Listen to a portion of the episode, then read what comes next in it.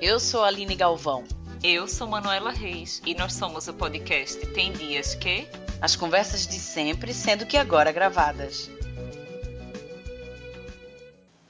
Olá, leitores, tudo bem? Sejam bem-vindos, bem-vindas e bem-vindes ao episódio 62 do Tem Dias Que. O programa de hoje não vai entrar no bonde da polêmica, porque o nosso ponto central aqui é mesmo uma conversa sobre reality shows e alienação. É sim um assunto que está em alta, mas a ideia não é comentar quem é que está no paredão, quem é que, enfim, deveria ter dito ou não dito. Mas o programa de hoje chegou para a gente dar aquela desabafada, aquela comentada comentada básica sobre reality show em geral, sobre BBB também, de leve, por que não, alienação e afins. E hoje temos aqui dois convidados. Temos Ana Terra, consultora de comunicação e anfitriã no podcast Chá com a Impostora, diretamente do Recife. Oi, Ana, seja bem-vinda.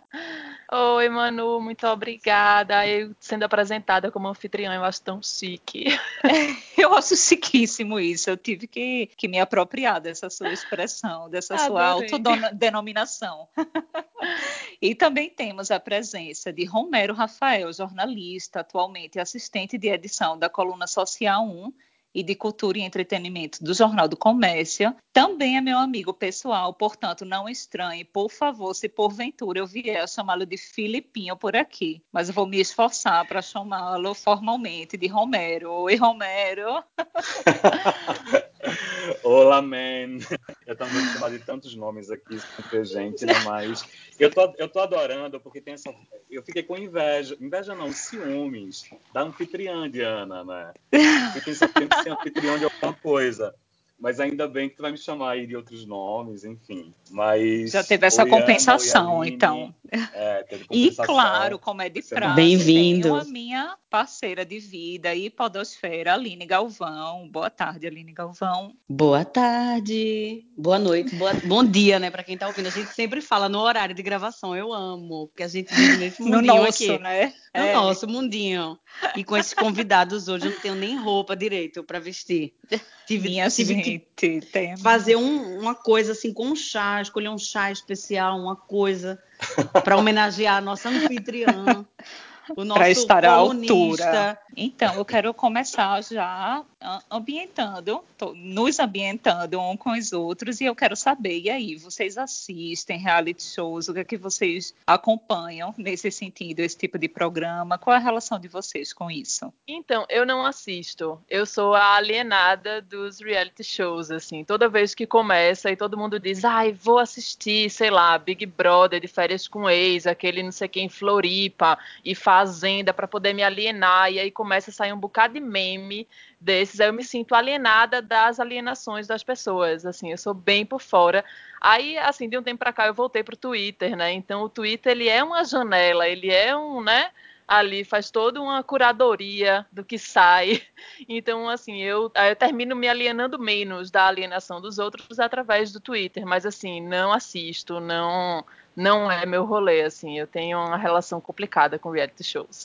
Tu acompanha compulsoriamente, né? Se você tá no Twitter nesse período do ano, tipo, não tem como não acompanhar, não existe essa opção. E tu, Romero? Então, a minha. Assim, eu, eu sempre, quando falo em reality show, eu lembro eu criança ainda, lá no início dos anos 2000, em frente à TV, assistindo Casa dos Artistas. Acho que a primeira é o primeiro grande reality show, a primeira grande experiência. Sim, a gente nem sabia que aquilo era um reality show, né? Não se passava muito pela minha cabeça que era aquilo. Para mim era entretenimento e aquele entretenimento muito permissivo, vamos assim dizer, dos anos 90, dos anos 2000 né, de Banheira do Gugu, de El Chan, para mim estava naquele pacote da TV entretenimento, sabe? Que fundou uma geração, vamos assim dizer. E aí, eu assisti, acho que o primeiro Big Brother, depois assisti aquela edição com Jean Willis e Grazi Massafera, que para mim foi histórica. É, depois acho que assisti mais uma com Alemão, Iris, estou falando aqui tocando nos clássicos. E aí eu, eu, eu fiquei desapegado de Big Brother e de outros realities também. Até que, em 2018, com é, que foi a vitória de Gleice Damasceno, que ela é do Acre. Ela vazaram as fotos dela, uma foto dela com Lula, inclusive. E aí eu comecei a prestar atenção, uma outra atenção para o perfil do, do, dos personagens, né? E foi um, uma, para mim foi uma análise muito interessante, porque era o ano das eleições e para mim aquele, aquela edição do Big Brother espelhava direita e esquerda. Para mim foi um ensaio, sabe? Sendo que lá ganhou a esquerda. Enfim, lá pelo menos. E aí depois eu me desconectei novamente. O, dois, o de 2019 foi meio baixo astral, com as questões de racismo e tal.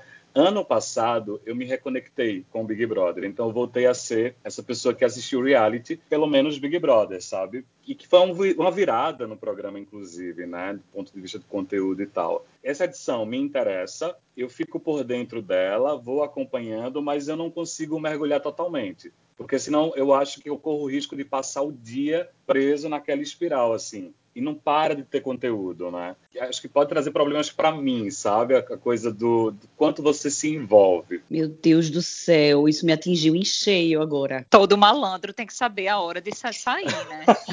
Eu não tô sendo hora... malandra esperta. Olha, eu não tô olha, agora vocês vão ouvir qual é a relação da BBB maníaca com reality shows. Olha, a gente tem um grupo no WhatsApp, eu, Manu, Bruno e Pedro, que são os padrinhos do meu filho. O meu apelido agora lá e o de Pedro são setoristas do BBB, porque eu tô no Twitter, Romero, bem assim, não, eu acompanho, quero saber e tal, mas não consigo pelo Twitter. Eu aqui, ó, pensando, eu tô nos grupos do Clubhouse, eu tô no Twitter, eu consegui colocar Globoplay aqui fora do, do país, que a gente não consegue, né, colocar assinar a Globoplay aqui Gente. em Portugal, porque tem essa coisa do VPN e tal. Mas a gente fez uma tramóia. Tô aqui já, inclusive, deve ser crime, eu acho, em Portugal. Tô falando isso. Tô debatendo com o Pedro no grupo. Então, assim, eu tô de um jeito. Nossa, que eu nunca fui. Acabei de notar que eu tô sendo ou 8 ou 80. Porque Mas uma coisa que eu queria anos... ouvir de tu, porque tu precisa assumir, tu é uma pessoa que curte reality show. Tipo, a gente já chegou a falar de outros, eu digo até da Netflix não. mesmo, que tu, tipo, já acompanhou, por exemplo. Não? Acho que os reality reality shows eles se dividem em algumas categorias, né? Tem um reality show de confinamento, que é isso que a gente está mais se apegando aqui, que são os Big Brothers, a Fazenda, Casa dos Artistas e tal. Mas tem também é, os de competição, né? Que não necessariamente as pessoas estão lá presas num lugar e tal. E os de transformação. Então eu gosto muito desses de transformação e os de competição. Por exemplo, é, RuPaul, né? Eu gosto pra caramba. Queer Eye é outro reality show que o pessoal vai lá, pega uma pessoa, transforma, tal, e que é do meu, tipo, é, eu curto. Mas tem aqueles, assim, de transformação de peso, a pessoa que tá, quer perder peso e tal, não sei o quê. Esse já não é muito minha praia, mas um instante hotel, eu já curto o Instante Hotel, entendeu? Então tem essas, essa variedade. Eu amo o Instante Hotel. É uma eterna discussão entre mim e Manu. É o Instante Hotel, porque eu acho os personagens absurdos as casas cafonérrimas e as pessoas entram e dizem: Nossa, que maravilhosa essa casa! Que palácio! Meu Deus, como assim? Isso está num programa da Netflix. Então, esse é o meu perfil, é aquela coisa assim, que tem, tá naquele limiar do brega, entendeu? Da cafonice, eu curto muito. Agora, essa questão de confinamento, eu acho que nesse momento teve muito a ver com o fato de nós estarmos em confinamento. Então eu me identifiquei e voltei a ver um reality shows assim de confinamento, porque eu dizia, porra, eu vou no Instagram, tá todo mundo virado por aí nas festinhas, não sei o quê, e eu tô fodida desde março em casa. Então eu vou ficar vendo gente que tá confinada que nem eu, porque eu me identifico com aquela realidade. São pessoas que estão ali, mas que estão até fazendo coisas que eu poderia, que eu gostaria de fazer, que é abraçar, beijar, beber, ter umas festinhas de vez em quando. Então tem essas identificações que a gente procura em algumas coisas. Eu acho que essa nesse momento bateu mais forte assim. Eu trazendo para o meu caso, eu acho que eu tenho bem menos a falar do que vocês, porque bem a Aline já sabe, mas eu nunca tive, eu não consigo, né? Que é um, assim, a síndrome da impostora, tô aqui com o saco a impostora. Não é que ela fale mais alto que eu fico, ah, eu preciso estar lendo um livro no lugar de ver isso. Por que, que eu tô vendo isso? Porque... Não, não tem isso. É porque eu simplesmente não consigo me prender. Eu tenho uma imensa dificuldade de assistir qualquer reality show que seja. Queer Eye, por exemplo, eu acho super interessante. Adoro aqueles caras, mas eu não consigo assistir um episódio inteiro, por exemplo. É o tipo de formato que não me prende. Assim como novela também. Sempre tive, pronto, num grande exemplo a Avenida Brasil, o mundo inteiro assistia, até em Portugal, que na época eu estava lá, na época que passava, e também não nem novela, nem reality show, não conseguia. E justamente a Aline trouxe essa coisa do confinamento. Agora bateu, né? Bateu assim pesado, porque confinamento, gravidez e morando fora. Então, assim, é o auge do auge da solidão e você, de certa forma, quer também ter um elemento a mais. Eu, né, no meu caso, eu queria ter um elemento a mais de aproximação mesmo com as pessoas que eu gosto e tenho acompanhado. Na verdade, eu tenho acompanhado de uma semana para cá o Big Brother, mas minha relação antes era assim, como o Romero disse, só que eu fiquei na época de John Willis, assim. É capaz de o último Big Brother que eu assisti antes desse, de agora, 2021, ter sido esse, de Grazi Massafera, a época época de Sabrina Sato, aquele pessoal ali no início. O restante eu poderia dar uma olhada ou outra se estivesse comendo e a televisão estivesse ligada, mas assim, nunca acompanhei de fato. E, assim, pronto, a minha relação é essa. Mas, Aline, assim, inclusive eu tenho meu, Twitter, mas eu quase não uso, porque a, a, minha relação com o Twitter é um pouco problemática, né? Eu acho que eu entro ali e aquilo me suga, então acabou-se o resto. Aí tá meu computador com sei quantas abas abertas, tal, e aí eu não consigo dar conta. Então acho que por isso também que eu evito. Eu, eu tenho poucos grupos no WhatsApp, mas inclusive um deles com a Manu, e a gente fala sobre Big Brother lá, sabe? Então, assim, existe essa coisa de compartilhar, que como a Manu falou, por estar em confinamento e tal, é um programa, ainda mais essa edição, que tem gerado muito assunto, né? Tem uma coisa da, da sociabilização, da conversação, da interação, gera muita coisa para a gente falar. É, eu fico pensando, na real, que o, o consumo desse tipo de, de reality show, tipo Big Brother, assim, mudou muito, né, de um tempo para cá, porque Assim, eu me lembro de quando era. Eu nem sei que edição é, minha gente, só sei que era dessas antigas vocês estão falando aí. Que assim, você tinha que esperar a hora de ver na TV, porque é, o pay-per-view era muito caro e aí era para, eu nem sei, né? Acho que nem era tipo o Globoplay que tinha, era para quando você assinava tipo um canal de, de TV por assinatura, né? Era uma coisa assim que era um pouco inacessível assim. Então hoje todo mundo tem o raio do pay-per-view e fica mergulhado no pay-per-view e ai porque não sei quem tá em tal câmera, em que câmera tá não sei quem, o que é que tá acontecendo. E aí fica, eu nem sei como funciona esse pay-per-view, mas eu fico imaginando que a pessoa pode abrir várias câmeras e ficar meio que tipo real vigiando assim.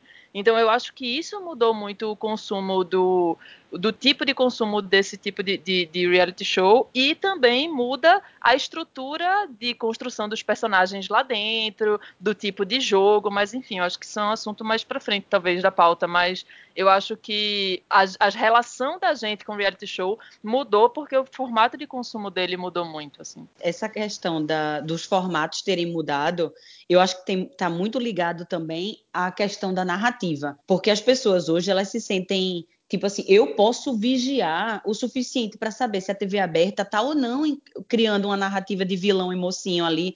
Eu é que vou dizer de fato quem é. E isso acho que é, uma, é um discurso muito forte no Twitter, por exemplo. Porque as pessoas, é. como todas estão acompanhando ali, sabe, em tempo real, e veem todas as câmeras e tal, todo mundo tem uma opinião e diz: não, não foi bem assim como mostrou na TV aberta, tal pessoa é assim, tal. Então todo mundo Foi se sente perfeito, juiz. tu ter é, dado isso, essa, Isso é muito ah. interessante. Foi bom tu ter dado essa introdução, porque é justamente sobre isso, essa coisa de ter sempre um vilão, sempre a barraqueira, sempre o coitado. É, eu queria entrar um pouco nesse assunto, mas só para introduzir, eu acho que era interessante os leitores saberem que Ana tem uma pessoa aqui entre nós, Ana, ela que já participou de um reality show e eu não sei bem explicar se foi de competição, como é que foi. Então conta aí pra gente, Ana, quando foi, o que era exatamente e a tua impressão, né? Se já rolava esse tipo de coisa, assim, de, de ter meio que uma roteirização, de ter já meio predatado, editado ali, de, de quem faz o papel de quê. É, é tão, eu sou tão alienada dos reality shows que quando eu fui convidada a participar, eu nem tinha entendido o que era um reality, na real. Para mim era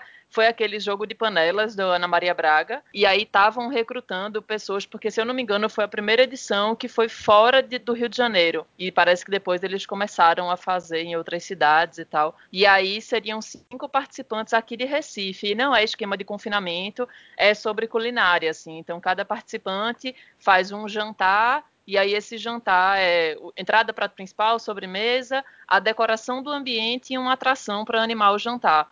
E aí são cinco dias, são cinco participantes, então são cinco dias seguidos de jantares, um na casa de cada, um na, na casa de cada participante. E aí a gente mesmo se dá as notas, né? Então, assim, termina o jantar, fica cada um isolado num lugar, e aí eles vão, é como se fosse um confessionário móvel, e aí eles vão indo até cada pessoa para a gente poder dar, enfim, tanto a gente dá a nota do que a gente comeu, quanto tinha umas coisinhas de tipo, ah, esse tem um ingrediente secreto e não sei o quê. E aí, por fim, a gente se avaliava e, e aí isso ia para o ar, né? Só que não tem esse esquema de pay-per-view e não sei o quê. A gente gravou, eu nem vou me lembrar mais das datas, eu acho que a gente gravou, tipo, em outubro e foi pro ar em maio, uma coisa assim, tipo, muitos e muitos meses depois. E eu nem sabia que, que ia pro ar naquela semana. Eu acordei um belo dia com meu celular cheio de mensagem, a galera dizendo: Estou lhe vendo Ana Maria Braga. Eu fiz, minha gente, como assim? É agora.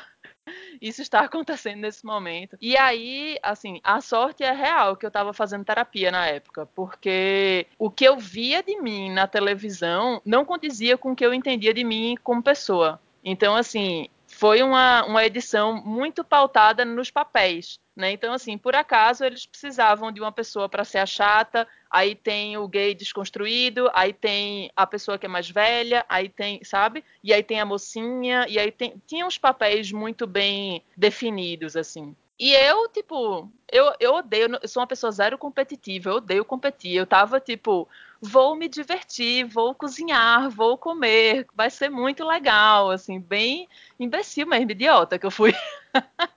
né? Aí quando eu tava olhando aquela coisa na televisão, aquilo foi me dando, minha gente, uma agonia, assim, que é sério, ainda bem que eu tava na terapia, porque aí foi quando eu também dei uma voltada breve pro Twitter, e eu recebi de ameaça de morte e pedido de casamento, assim. Eu comecei a entrar numa paranoia que Tô será que eu sou essa pessoa insuportável que que estão mostrando? Será que eu sou essa pessoa crítica? Eu comecei a ficar com medo de sair na rua, da galera me bater na rua, da... porque eu andava na rua, a galera gritava meu nome, é assustador, assim. Você acha que ninguém assiste Globo sete horas da manhã, mas a quantidade de amigo meu que eu tava no médico, ou tava tomando café da manhã assistindo, assustador. E eu fiquei, eu fiquei com medo de ir no restaurante, pedir uma comida e cuspirem na minha comida, porque estavam achando que eu era uma pessoa insuportável. Foi assim, traumático. Minha experiência com, com reality é traumática, assim. Eu não fazia ideia de que tu tinhas participado de um reality show.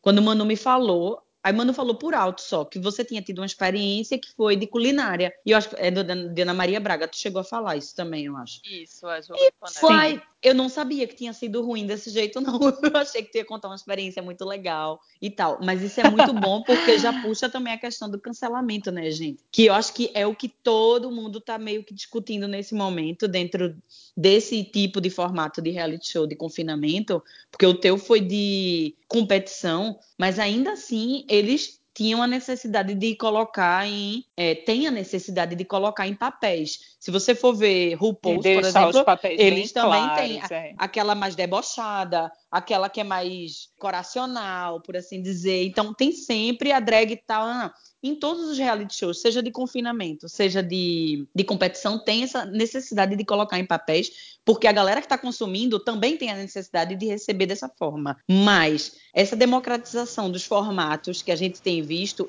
com o Twitter. Cara, eu não entrava no Twitter sem brincadeira nenhuma desde 2013. E eu disse, Manu, eu não assistia reality show desde 2013, porque depois eu vim morar aqui em Portugal e a gente não tem mais acesso. E assim, eu não assisto TV, quase nenhuma TV aberta aqui em Portugal. Assisto jornais e ponto. Eles têm Big Brother, por acaso, aqui em Portugal. Mas é um, é um formato muito mais reduzido. É uma coisa que não é, não é da massa. Não atinge a massa como é do Brasil, porque eu acho que a dimensão que se deu do Big Brother no Brasil é uma dimensão muito maior do que quase todos os países que esse formato da Endemol é, chegou. Porque o brasileiro comprou a ideia e disse maravilha. Os anunciantes também disseram maravilha, show. E pronto, foi um casamento perfeito. Mas. Minha gente, tu é, falou agora da Endemol, é, eu falou. nem sabia de onde vinha. Desculpa, fala, Romero. É holandesa, né? A Endemol, é holandesa. É, pois é, eu tava vendo isso, eu não sabia. Vocês estavam vendo, é, oh, tava falando sobre personagens, né? Sobre pintar a, a chata, o vilão, a mocinha, sei que, sei que lá que eu acho que é uma que eu acho que quando a gente fala em roteirização de reality show vai por aí, né? Primeiro a escolha dos personagens, do que é que eles podem render de tretas e de alianças. E aí, a gente também estava falando do Clubhouse, né? E acho que o Boninho falou no fim de semana que ele roteiriza o Big Brother Brasil semanalmente, né? A partir dos acontecimentos, das coisas que vão rolando e tal. E aí, isso me fez muito pensar sobre essa coisa de roteirização, da edição do Big Brother Brasil e um pouco do que a gente falou aqui, um pouco é, tempo antes, no início do, do podcast, mas para o início, sobre o, o, reality ser um produto que ele se estende por outras plataformas, que do ponto de vista do programa é muito lucrativo, porque tem outros canais de divulgação, de anúncio e tal. Mas, de certa forma, é, essa distribuição para o pay-per-view, aí vai para o Clubhouse, eu tenho um amigo que acompanha pelo Telegram, sabe? Tipo, minuto a minuto, acontecimentos da casa. Isso, de certa forma, vai hackeando um pouco essa edição do programa, esse roteiro do programa. Porque aí as pessoas começam a dizer, ah, não é bem assim não. Ah, não mostrou tudo, não mostrou a fala de fulano, não mostrou a fala de cicrano, não tem a câmera X. Eu acho que, de alguma forma, essa distribuição por plataformas ela quebra esse a narrativa única né, do roteiro do, do, que o diretor propõe da caracterização de quem é cada personagem. Eu acho isso um ponto interessante. Inclusive se a gente pensar no Big Brother é um programa super assistido mas é um programa isso pensando na produção muito detestado né existe sempre uma contestação ao apresentador à prova a edição que eles passam, que era aquela edição que a gente assistia há uns anos atrás, quando só tinha isso, né? não tinha popularizado o pay-per-view, não tinha ido para o Twitter e tal. E é um pouco sobre o que a gente estava falando antes, né? São outras formas de consumir que eu acho, a gente pensando assim em algum benefício do reality show, pelo menos falando de formato, acho que é interessante, que ela dá possibilidade para outras narrativas e para a gente ver é, a partir de outros olhos que não aquela câmera única da edição, sabe? Acho que isso é bem interessante. Ainda sobre o lado assim positivo, tem se falado muito é, no Instagram, no Twitter, desse lado, desse Big Brother especificamente 2021 de estar tá abordando essa questão, tanto do cancelamento, quanto de gênero, quanto de racismo. Eu queria só entender melhor a percepção de vocês, se vocês têm essa, essa ideia de que talvez seja uma edição que vem diferente porque a internet está diferente, porque as pessoas estão percebendo alguns absurdos que acontecem ali dentro, que antes eram tratados assim, talvez de forma banal, e agora a gente já vê, peraí, mas isso está errado, e até a pessoa ali dentro começa a surtar e se sentir mal por conta daquilo. Sei que a gente está entrando um pouquinho no BBB, mas minha gente, me perdoem, a dor não me perdoe também, mas é porque a gente está aqui no, na crista da onda, né, do Big Brother. Eu tô, tô com isso quente na cabeça, mas qual é a percepção que vocês têm com relação a isso? Eu vou fazer só um comentário antes dos convidados falarem, que esse era o assunto de ontem à noite em quase todos os grupos que estavam falando sobre Big Brother Brasil lá no Clubhouse. Mais uma vez, o Clubhouse pautando aqui. E a galera estava falando muito sobre isso, sobre como termos que nunca foram é, procurados em massa assim no Google estavam sendo procurados como no, na última semana, como colorismo, que a galera tipo dizendo que o Gil não era tão negro como tal negro e que não podia se considerar negro, que era só sujinho e tal, e a galera discutindo colorismo, que são temas muito assim, muito sérios, muito importantes de serem debatidos mas que às vezes a gente fica naquela de, porra, mas está sendo tão superficialmente debatidos, será que não devia ter uma profundidade nisso? E assim, eu cheguei a uma breve conclusão minha de que é importante ser debatido, porque já nem era. Então a gente precisa dar alguns poucos passos, né? Eu sei que o reality não show ele... espaço, né? É, levanta muito, muitas questões. Todo reality show levanta questões. Quando teve o primeiro gay assumido ali, é, foi uma grande questão para a gente. Assim, é, eu acho que o primeiro, não sei se o primeiro Big Brother, o Big Brother número um, tinha um gay assumidão, não lembro. Mas assim, quando isso aconteceu, aquilo já era uma coisa. Quando entrou uma pessoa idosa, aquilo foi uma questão também. Então, essas questões de que são importantes para a gente debater enquanto sociedade, elas estão ali rolando, né? Naquele experimento midiático. Agora, você pode gostar, pode odiar, porque como o Romero falou, é um programa que tem muita audiência, que ganha muita grana com anunciantes, com isso, com aquilo, mas que também levanta muito ódio, muito discurso de ódio, né? É, enfim, estimula muito isso, mas é, ao mesmo tempo que eu acho que tem questões ali, tópicos que são muito importantes serem debatidos e que traz a superfície para a gente discutir. Eu acho assim, eu acho essa uma visão ótima, eu acho que é uma visão positiva, eu acho que de fato traz para a superfície alguns temas mas, assim, acho que talvez pelo meu trauma, pelo meu ressentimento não curado, ainda trato isso na terapia, talvez eu não consiga ser essa pessoa que só vê o lado bom. Porque o que eu acho é que, assim, existem várias formas de se manipular e de se editar.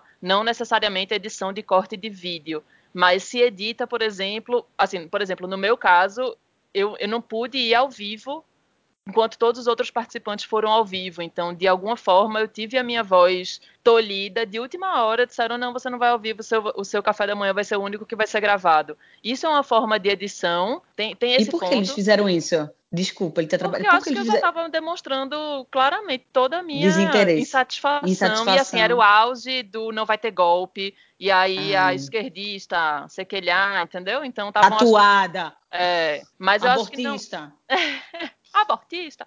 Mas, assim, é, eu acho que existe uma forma de manipulação, por falta de uma palavra melhor, acho que manipulação talvez seja até muito forte, mas de direcionamento desse tipo de coisa que é anterior aos temas. Então, assim, massa, vamos trazer mais gente preta para a edição, massa, vamos trazer gente militante, massa. Quem são essas pessoas militantes? Quem são essas pessoas pretas? Porque a gente vai começar a mostrar, vamos falar de, de é, bissexualidade, vamos falar de, de, gênero, vamos falar de cor, de raça, de etnia, vamos falar de tudo, mas quem está sendo a voz que está falando sobre isso? Porque o que eu vejo agora dentro do Big Brother, e eu sou uma pessoa que estou vendo bem, bem de fora, né? É uma, a militância, a palavra militância perdendo uma força gigante, gerando um ódio gigantesco, entendeu? Então, será que ele, isso também não foi é, uma forma de a gente tá, tá trazendo esse tema, mas está vendo como esse tema é violento?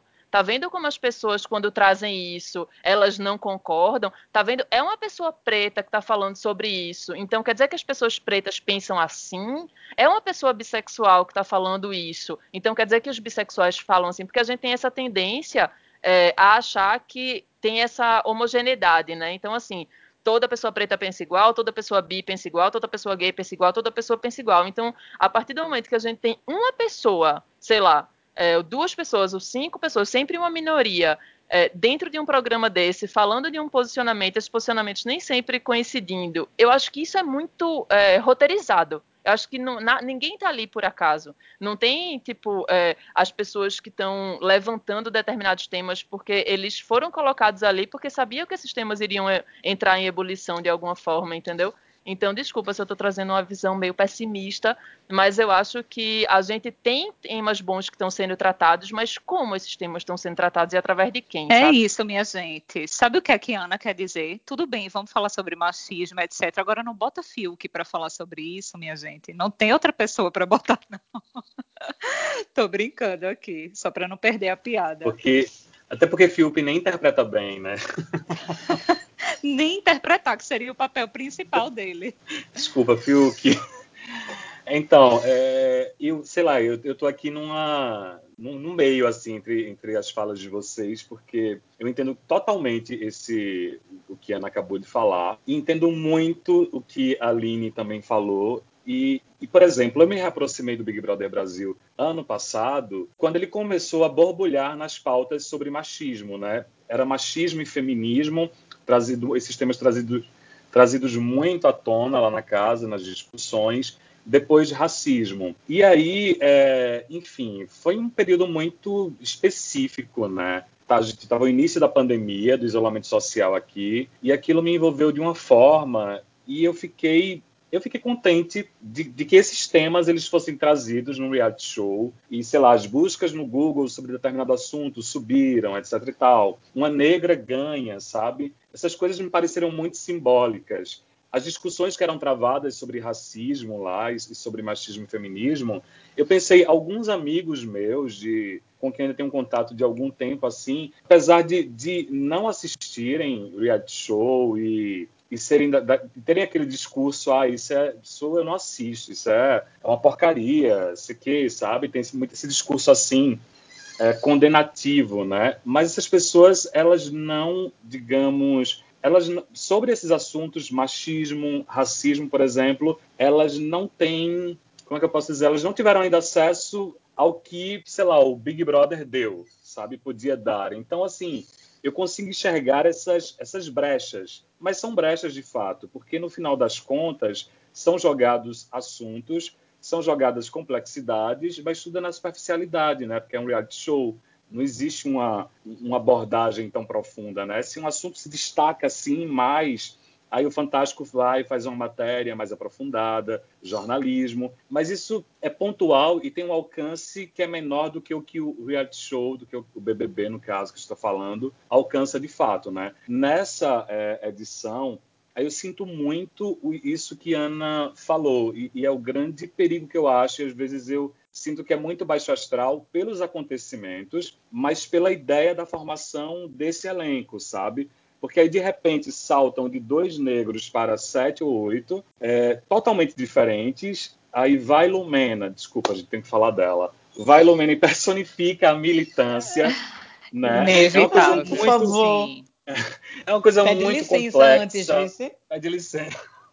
Lumena, please. Pergunta se pode. É, então, é, é, aí ela vai, é, ela incorpora, né, de certa forma, a voz da militância, que é uma coisa muito complexa, que pouca gente que vai assistir aquilo e vai entender essa complexidade, e já tem artifício, assim, para pensar sobre aquilo, para refletir sobre aquilo, ela fica como uma voz única e cria essa, essa animosidade, né? Então, às vezes eu penso assim, que será que o debate, sei lá, que eu vi tão positivo do ano passado sobre racismo, ele agora vai, sabe, cai por terra, como se a gente avançasse um passinho e voltasse dois, assim, sabe, de forma muito pesada. Eu, eu nem acho que ano passado a coisa do racismo, por exemplo, ela foi pautada no sentido roteirizada, pensada e tal. Mas esse ano sim, porque funcionou muito no passado. E aí daí eles pegarem uma coisa que funcionou, colocarem oito negros na casa, me parece que existe, sabe, existia um direcionamento para que esse caldo assim entrasse em mais em uma ebulição, uma ebulição né, fervesse mais.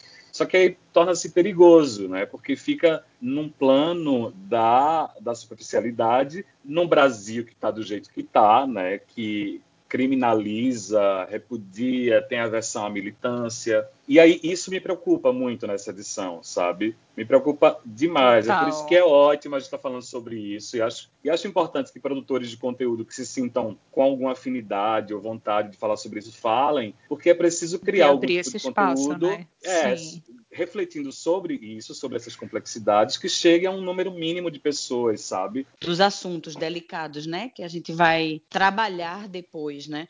Eles são levantados nessas para essa grande massa mas ele só vai migrar para esses pequenos grupos, que são grupos que vão ter algum tipo de acesso a meios de comunicação, a educação. Infelizmente, ainda é assim que essas coisas acontecem. Mas, ainda assim, eu acho muito gostoso de ver que todo lugar que eu estou entrando para falar sobre é, eu sei que é dentro dessa bolha idiota que eu vivo. Da bolha, é, sim. Que a gente tem que o tempo todo tentar estourar essa porra. É, e nesse, desse jeito, por exemplo, que Romero falou, que é tentar nesses pequenos espaços que a gente tem nos nossos podcasts, no teu trabalho como jornalista, enfim, o tempo todo a gente tentar passar informação, informar para todo mundo que está ao nosso redor. Mas, de fato, é muito bom ver as pessoas discutindo isso, conversando sobre isso. Ah, tu viu que ele, é, o cara falou que o cara não era negro porque ele não é tão preto retinto como eu sou, que escroto tal. Ah, mas peraí, mas o que é colorismo? Aí vem uma preta retinta e te explica o que é uma. Como eu vi ontem, né, no Clubhouse, a Dandara falando para duas mil pessoas que estavam ouvindo ali no grupo o que era colorismo e eu não sabia eu não sabia de fato o que era colorismo e quais são as questões que o colorismo levanta para a população negra. E eu vi isso da boca de uma mulher negra ali naquele grupo, ok. É, são nichos, né? Mas eles já existindo, para mim, já é um respiro, assim. É como se, se pelo menos entenda como se pelo menos novas palavras ou novos conceitos ou ideias fossem ao menos jogadas, né? Onde vai cair, como é que vai crescer Como aquilo, é que vai cair, não ou, sabe. Ou é. se nem vai, isso não sabe, mas assim, jogou. Não. Eu queria puxar um pouco a questão da, da impostura, né? Do que é que ela disse para vocês, aproveitando que está aqui a, a sommelier de síndrome da impostora. Mas antes disso, eu queria comentar que eu fiz a pergunta para vocês e a minha percepção é, sobre isso, assim, eu fico muito dividida, como a Ana disse, porque ao mesmo tempo que eu tenho essa impressão de que é tudo muito reduzido, é o reducionismo mesmo dos debates, quando a gente assiste, né? Existe esse reducionismo, mas ao mesmo tempo eu penso que, assim, isso precisa também ser citado e ser dito de alguma forma, em alguma profundidade. Também não acho que deve ser ignorado, assim, pela televisão e que tem um alcance tão massivo como o Big Brother, mas ao mesmo tempo o que me deixa muito dividida é que agora, bem recentemente, na semana passada a gente teve, por exemplo, o primeiro beijo entre dois homens, assim, eu acho super importante isso passar na TV aberta, no, no horário em que passou, aproveitar, se aproveitar, né, de, desses pequenos espacinhos mesmo para ir ampliando mesmo a, a cabeça do, do, do país. Não só a cabeça, mas eu digo esse tipo de debate, esse tipo de abertura, de respeito, enfim, mas sobre a impostora, voltando a esse assunto, que eu não queria que a gente terminasse a gravação sem citar, sem falar sobre isso. O que é que a impostora diz para vocês quando vocês assistem esse tipo de programa? Ou no caso de Ana, que não assiste, mas quando participou, por exemplo, se ela te dizia, ai não, não tem uma coisa mais interessante para fazer, uma coisa que não precise, botar o outro para baixo, se comparar a alguém ou tentar servir de exemplo. Quem é você para ser exemplo de alguém? Enfim, o que é que vocês escutam dessa voz? Primeiro que eu quero colocar sommelier de síndrome da impostora na minha bio agora. Eu amei. eu amei. É o seu cargo oficial agora.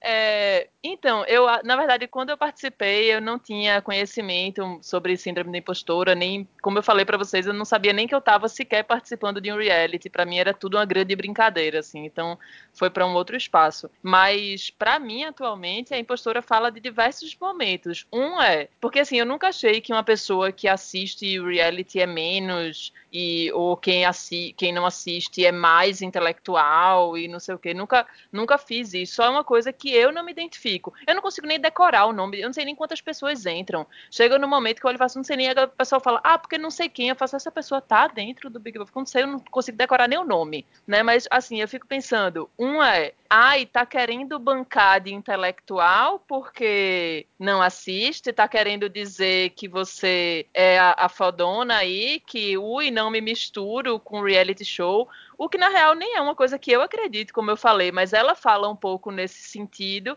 E aí tem uma coisa do tipo, eu sou produtora de conteúdo de alguma forma, apesar de ter diminuído drasticamente o meu volume de conteúdo é, nas minhas redes pessoais, assim, ela fala coisas do tipo, sério que tu vai falar alguma coisa que não tem nada a ver com Big, com Big Brother ou com o reality do momento, quando todo mundo só quer falar sobre isso, você não vai ter relevância alguma falando de, sei lá, comunicação não violenta, por favor, né? E ainda tem o outro outro extremo, assim, que é, são várias situações de fraude fraude que eu passo, assim, que é tipo, essa edição, para mim, está sendo, do, do, Big Brother especificamente, está sendo realmente fruto, tá, trazendo vários debates à tona. Então, quando eu penso em trazer algum desses debates, apesar de eu ver o recorte do recorte do recorte e não assistir, é, quando eu penso em comentar qualquer um desses, desses pontos, a pessoa, ô, oh, gente, agora tá querendo comentar sobre o reality show. Então agora tu tá querendo pegar, agora que tu viu que tem uma crista da onda aí, tu tá querendo surfar, né? Então tu não sabe porra nenhuma desses negócios, só porque visse meia dúzia de tweets, tu tá achando que pode se posicionar sobre isso.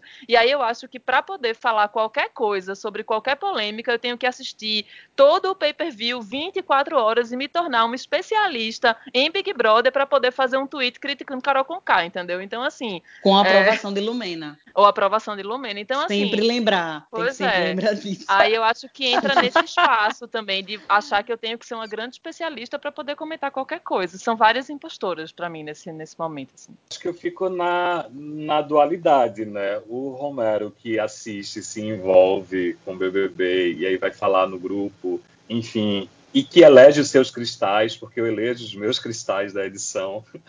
ano passado foi assim, esse ano sim também. O sinal, os meus são Gilberto e Sara, ok? E Juliette também, mas eu estou de olho nela. Mas enfim, fecha parênteses. é, e, e, aí eu fico pensando, é, poxa, Romero, tipo, é isso que estás consumindo, é isso que estás estás gastando teu tempo com isso. Tu é jornalista, né? Você, tá, você produz conteúdo, e aí você gasta suas horas, gasta hora, gasta tempo, gasta energia, inclusive, em torcida, sabe? E aí eu penso muito nisso. Quando eu tô Desculpa assistindo... te interromper, mas o teu álibi é que pelo menos tu é jornalista de entretenimento, então de certa forma Mas Você aí, tem aí, que estar por dentro. Aí, aí vem a outra, aí por isso que eu vivo uma dualidade, né? E depois do outro lado, poxa, jornalista, tá? Mas de entretenimento, eu tenho que estar por dentro do BBB, tipo, foi para isso que eu estudei, tipo, é isso que eu acho que eu tô cuidando do meu intelecto dessa forma, sabe? E aí você fica nesse, jogando, se jogando para lá e para cá. Mas assim, mas eu também eu, eu, sei me entender, assim, isso não dura muito, não. Eu boto os pés no chão e. E, e segue o baile. Que, é, segue, segue, você segue o baile, você espreme o limão, você, sei lá, cria um conteúdo a partir daquilo. Por exemplo, ontem eu estava de plantão, ontem alguns dias, né? Não sei quando que a gente vai exibir o podcast, eu me perdi aí no tempo, mas eu falei sobre o, o primeiro beijo entre homens em 21 temporadas de Big Brother Brasil. E aí o título foi Lucas e Gilberto protagonizam, alguma coisa assim, o primeiro beijo entre homens é no Big Brother Brasil e não foi e o beijo não foi compreendido, sabe? E aí fui fazer essa discussão sobre, por exemplo, se Lucas ele tivesse beijado uma menina, teria acontecido o que aconteceu? Ele teria sido questionado a sexualidade, o beijo teria sido questionado como uma estratégia de jogo, né? Porque até aquele momento os beijos que tinham ocorrido eram beijos entre homens e mulheres, e eles não foram questionados, eles não foram lidos como estratégia de jogo, sabe? A sexualidade de ninguém por ser hétero foi colocada à prova e foram beijos muito mais xoxos, muito mais sobre pressão de um ou de outro. Ele teria sido questionado e por que não, né? Porque Exatamente. a gente já sabe. E aí, aí fiz um texto sobre isso, né? Então quem leu e talvez não tenha levado à reflexão, mas tenha pelo menos tensionado, que acho que é uma coisa importante também, de quando a gente joga esses assuntos, a gente causa um tensionamento. Então, fulaninho, ele vai xingar, você, me xinga inclusive, vai xingar os participantes lá, mas ele ele está vendo que o veículo de comunicação ou o criador de conteúdo está apostando aquele assunto, aquele assunto existe, dois homens se beijam, o noticiário vai dar aquilo, ele vai encontrar aquilo no Instagram, nas redes, ele vai ter que lidar com aquilo, que eu acho que é um primeiro passo, inclusive, para a gente é, que é uma sociedade muito conservadora, né,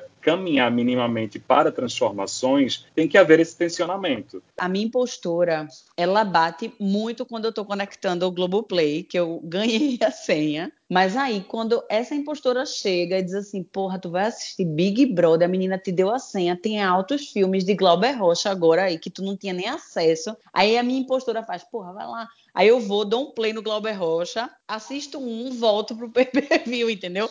Porque é um pouco de droga, um pouco de salada. Equilíbrio é tudo.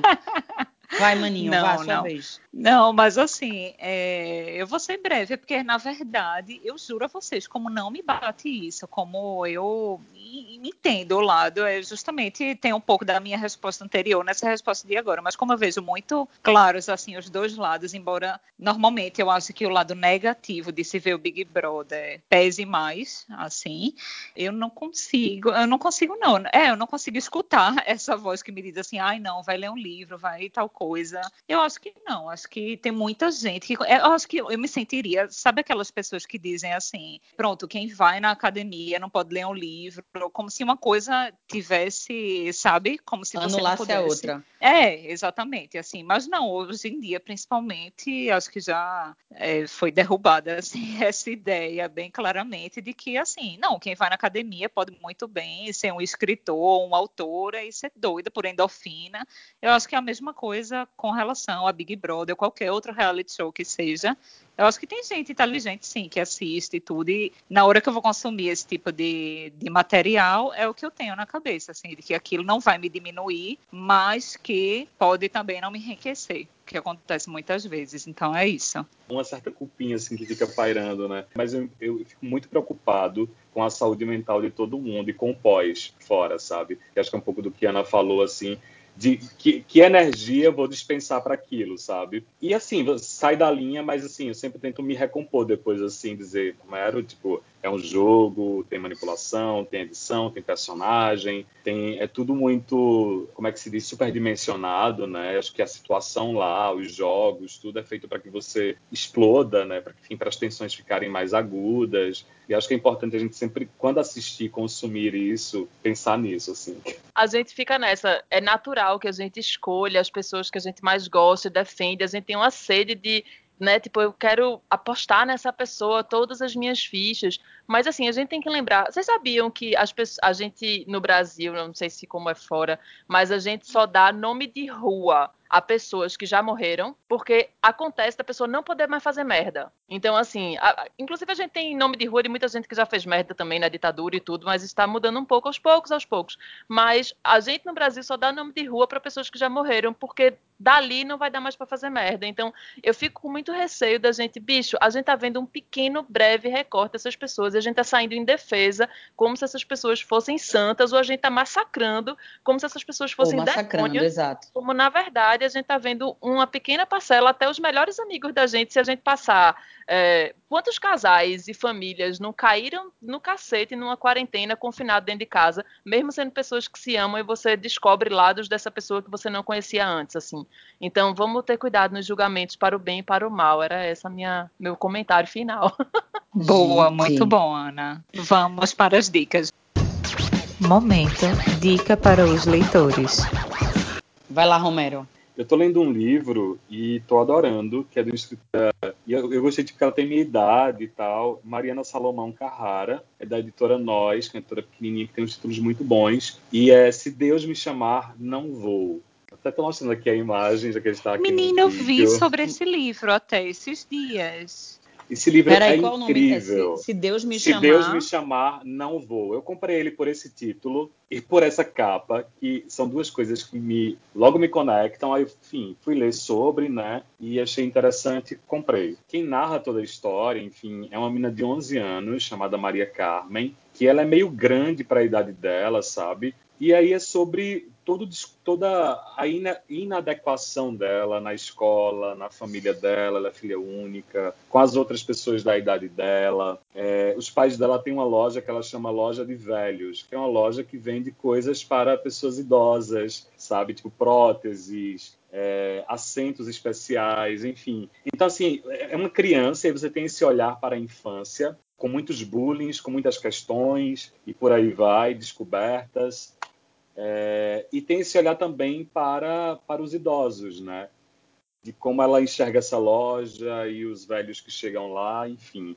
É, ali, o texto, assim, você lê numa, super rapidamente, um texto muito gostoso, e ela tem um humor, a escritora, né? e, é uma personagem, ela tem a minha idade, tem 34 anos, ela fala por uma personagem de 11 anos, super convincente, com um humor muito muito bom, muito gostoso, sabe? Então, é uma leitura de se deliciar, assim. Pois é, eu ia inclusive perguntar até para vocês o que é que vocês chamam de alienação, porque eu nem acho que Big Brother tem sido alienação, porque acho que tem feito a gente pensar tanto e tem discutido tanto politicamente que eu nem considero alienação. Eu, eu fico dizendo que para eu me alienar, eu realmente saio da, do rolê. Então eu me alieno com Candy Crush ou qualquer outro joguinho no celular. Eu ficava dizendo para minha terapeuta que era um pouco de notícia, um pouco de Candy Crush.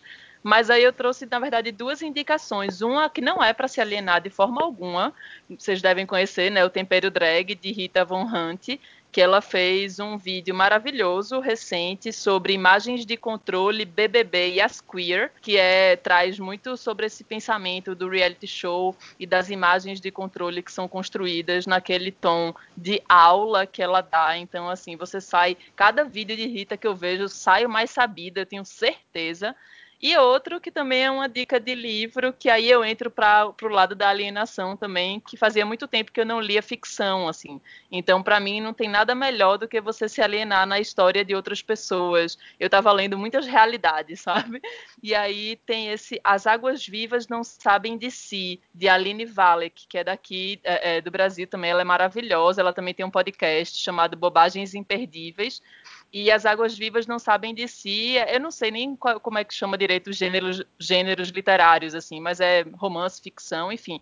Conta a história de uma equipe é, de cientistas que estão no fundo do mar fazendo uns estudos, assim, nas regiões abissais e é bem interessante, assim, são um bocado de coisas bem impossíveis, mas que a leitura eu fiquei economizando para não terminar de ler o livro todo de uma vez. A, a escrita de Aline é muito, muito massa, assim, então quem quiser se alienar e ir para outra história, eu indico demais. Arrasou, foi um combo, viu, essa dica, porque foi um podcast e o livro. Eu vou dizer para vocês uma coisa, eu ia dar uma dica mais seriona, mas é, eu vou dar um, a dica de um vídeo, porque na verdade eu ia comentar sobre ele ao longo do programa, mas a gente acabou ficando sem tempo e a conversa tá tão boa, não consegui nem ir no banheiro, minha gente. E olha que eu estou indo de 5 em 5 minutos. Então, eu vou só para a gente continuar aqui no assunto, para ter esse espaço ainda, mesmo estando nas dicas, eu vou indicar um vídeo. É, eu gostaria de ter colocado um pedaço, talvez que vocês ouvissem o que, é que ele comenta aqui, mas é uma entrevista de Pedro Bial, no programa dele Conversa com Bial, ele entrevista Rita Lee, lá em dia 3 de maio de 2017, para quem quiser procurar. Essa entrevista é ótima, super bem humorada e tal. Eu assisti essa entrevista na época, lá em 2017, mas quando a gente estava combinando tudo de gravar esse programa, me veio essa memória de, de, um trecho da entrevista em que Rita Lee pergunta, eu anotei aqui para a gente não ter problema, enfim, com direitos autorais, sei lá, né? Vai saber, né, Aline? Vai que Boninho tá ouvindo aqui, eu tenho dias que. Então... Eu não tem dinheiro nenhum para pagar nada para ninguém. Nada. Então, por isso que eu vou ler, deixa quieto. É, e aí, é, Rita Lee pergunta a ele: quando você estava no BBB, você garrava carinho em algum deles? E aí, a resposta dele diz um pouco assim: o porquê dele assistir aquilo, um pouco do encantamento dele. Mas ele diz: eu ficava viciado no produto, que é um produto audiovisual muito estranho. Eu ficava 24 horas realmente assistindo. E os atos mais banais, tipo tomar banho, trepar, comer, só porque estão sendo filmados, eles ganham uma dimensão absurda. Ele diz que nem o trem chegando na estação no primeiro filme dos irmãos Lumière. E aí ele, ele retoma mais rapidinho, assim, uma ou duas frases dizendo da força, assim, do audiovisual e que isso é o que, que levava ele a ficar, assim, sempre admirado com esse tipo de programa. E pronto, e ele encerra logo porque sabe que Rita Lee, Big Brother, não rola, não é com ela. E ela deixa claro isso também. Mas pronto, para quem tiver interesse, não só por conta desse trecho, mas vale a pena assistir a essa entrevista, fica a dica. Eu vou falar do que a gente falou, acho que algumas vezes durante o programa, que foi o Clubhouse, né? Para quem gosta de podcast, eu acho que vai gostar muito dessa nova rede social, porque é no estilo meio que podcast, sendo que ao vivo, né? Tá todo mundo falando, a gente termina tendo voz ali para falar com pessoas que a gente nem sempre teria oportunidade de dialogar, trocar ideia como a gente está fazendo aqui agora na gravação desse episódio, sendo que com mais pessoas, com outras pessoas que seriam difíceis de convidar para um podcast. Olha, vem gravar aqui e tal. E você troca altas ideias. E se você quiser ficar só ouvindo, é uma eterna palestrinha que está lá rolando, entendeu? Você deixa lá só como um, um, um rádio que está ali ligado e você acompanha vários grupos diferentes com temas variados. Tudo isso selecionado por você. Então, eu tô começando agora, mas eu tô gostando muito, assim. Gente. Minha gente, adorei muito esse programa. Valeu demais. Não consegui ir no banheiro ainda. Mas porque vocês Isso é um bom me sinal. prenderam aqui. É. Obrigada. Foi mesmo. Foi difícil, obrigada, inclusive, a gente um se manter dentro do time, né? Foi muito difícil, porque o assunto estava bom, realmente. Obrigada, viu, pela participação Acho que valeu de vocês. a pena. E voltem ah, mais vezes, por favor. Super. Me chama Obrigada. que eu vou. Obrigada. Ana. Obrigada, Romero. Obrigado, gente. Nós somos o podcast Tem Dias Que... Escreve pra gente. O nosso e-mail é temdiasquepodcast.gmail.com E o nosso Instagram é o arroba temdiasquepodcast.